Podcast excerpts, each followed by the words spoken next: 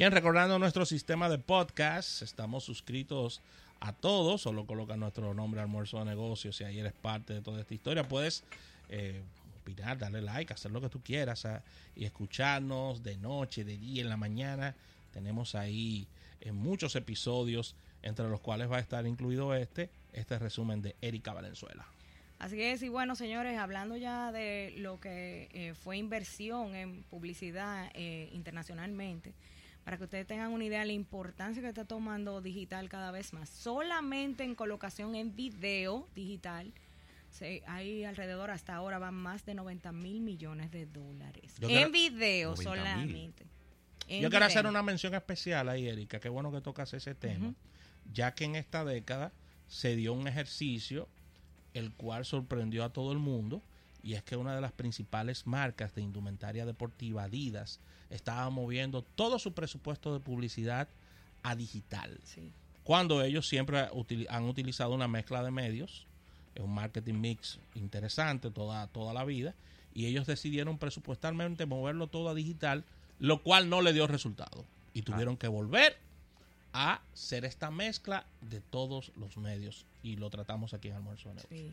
Y la verdad que tienes razón, Rafa, porque ellos desde hace desde el 2018 estaban coqueteando con la idea y sobre todo de eh, dentro de digital, una gran parte del pastel se fue a microinfluencers. Pero aunque eso tiene sus resultados, como bien dices, hay que tener una mezcla de medios. Y sobre todo, eh, eh, hoy cada vez más se va demostrando de que la combinación de digital con exterior y radio funciona muy bien, sobre todo esos tres medios en específico. Si las marcas que lograron hacer en la mezcla de medios, por lo menos utilizar esos tres, lograron mejores resultados este año que lo que se fueron totalmente a digital. Porque todavía hay audiencias y además es parte de la recordación. Este, te acabo de ver en digital, me encuentro contigo en, en Out of Home, en exterior, y también te estoy escuchando en la radio mientras voy eh, conduciendo o lo estoy consumiendo en otro momento. Entonces, hay que hacer una combinación de todas esas cosas para lograrlo. Pero algo que es bueno destacar sobre lo que comentaba de la inversión en video, que recuerden que todavía también en, digital hay un reto con la parte del video, mm. porque no, eh, no todas las plataformas te permiten colocar video. Por ejemplo, se está dedicando mucho tiempo a consumir eh, el, streaming en específico y hay muchas de las plataformas que no permiten eh, colocar publicidad, como es el caso de Netflix eh, y algunos servicios premium de otras plataformas. Entonces, ahí entra también cómo hubo un incremento en el product placement en este año, inclusive llevándonos a, algunos eventos que tenían que ver con marketing de emboscada. Recordemos que yo creo que el product placement más mencionado de este año fue el de Game of Thrones, de Starbucks, que todavía hasta el día de hoy ellos aseguran que fue un error pero yo digo que fue el error que le trajo mayor beneficio a una marca en específico. Entonces, sobre todo los expertos que dicen, tú sabes las horas que se le dedica a una edición de un episodio de Game of Thrones para que haya una equivocación, dije, con una taza de Starbucks, que se eh, podía ver claramente de qué se trataba y fue muy rápido que lo borraron también. Entonces, esta técnica que ya se está utilizando inclusive para series viejas eh, del product placement digital, donde simplemente te colocan ese producto, aunque se haya grabado esa serie hace 20 años, eso mismo pudo haberse aplicado para Game of Thrones sin necesidad de haber colocado la taza físicamente ahí. Entonces, este año fue un reto para las marcas, lo que fue la integración de marca y también el product placement para poder tener presencia en ese tipo de contenidos y hacerlo de una manera que no se vea tan invasiva que Apple lo viene haciendo desde hace mucho tiempo. Claro que sí. En cine, Aunque no niegue. Sí, pero, pero siempre vemos al final de las películas agradecimientos a Apple, que sí o qué. Eh, siempre lo vemos. Sí, porque nos prestó unos dispositivos según ellos.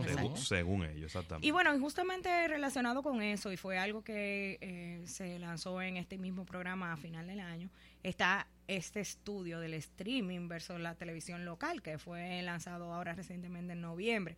Y la verdad que eso nos dejó muy claro sobre lo que está ocurriendo aquí en nuestro país, porque vemos muchas cifras mm. de lo que está ocurriendo en los Estados Unidos, pero es importante que veamos a qué realmente las personas en República Dominicana le están dedicando tiempo a qué tipo de contenido, en qué tipo de dispositivo lo están viendo. Y quedó bastante claro que el streaming está superando con creces a lo que es la televisión tradicional.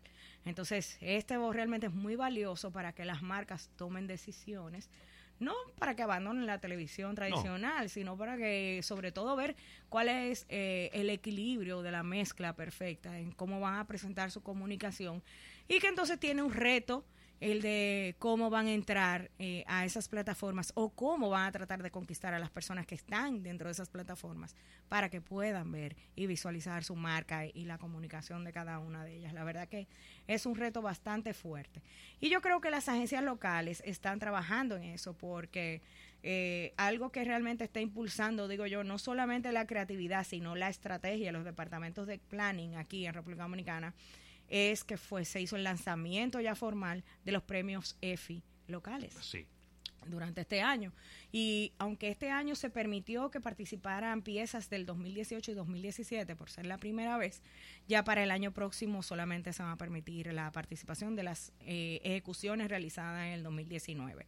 Y eso nos lleva a que hemos visto cosas interesantes que se han estado realizando en experiencias, en eventos, porque los EFI incluyen todo tipo de comunicación, no solamente la publicidad tradicional como la conocemos hoy día, inclusive innovación eh, al utilizar dispositivos para cuando tú vas a hacer diferentes ejecuciones.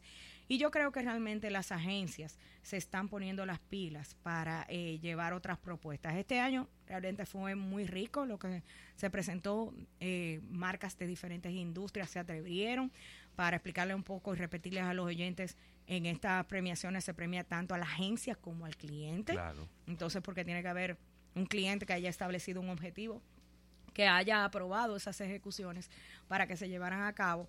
Y la verdad que vimos pues, propuestas sumamente interesantes, inclusive baja, con bajo presupuesto, que lograron eh, hasta objetivos de venta, que no es nada tan fácil de realizar a través simplemente de la publicidad, y sin embargo sí se logró con estas ejecuciones de campaña. Entonces, eh, creo que las marcas cada vez más se van a ver enfocadas en estas integraciones, en buscar maneras diferentes de cómo lograr los objetivos del cliente para también tener la participación en este tipo de eventos.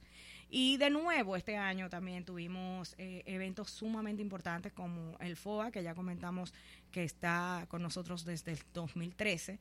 Y tuvimos, eh, la verdad que fueron eh, unos conferencistas de lujo.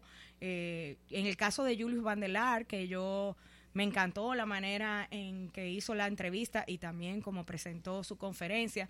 Yo de verdad tenía la expectativa muy baja, pensaba que venía a hablar de Obama de nuevo, oh. pero no, no, no. La, verdad. Actualizó Exacto. muy bien la presentación de él, eh, haciendo un, un post. Exactamente.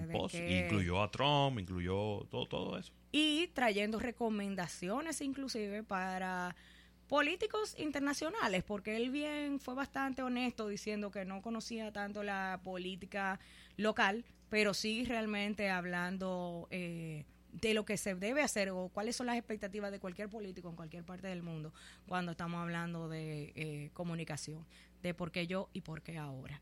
Eh, y la verdad que los otros conferencistas también fueron un éxito. Algo que es bueno destacar es que hubo también eh, algunas activaciones de marca durante lo que fue el FOA, que fue algo que no solamente lo vimos en eventos de este tipo, sin, que van enfocados en la industria de la publicidad, sino en otros tipos de eventos, cada vez más las marcas tratando de llevar sus activaciones, como en el caso del mismo Vocal Food Fest, en el OK to Beer, en Clarotech, que también para mí realmente fue uno de los eventos de un nicho específico, de una industria específica, que fue mucho más espectacular de los realizados este año. Erika, vamos a un último break. Al retorno venimos con el final de este resumen de la década con Erika Valenzuela.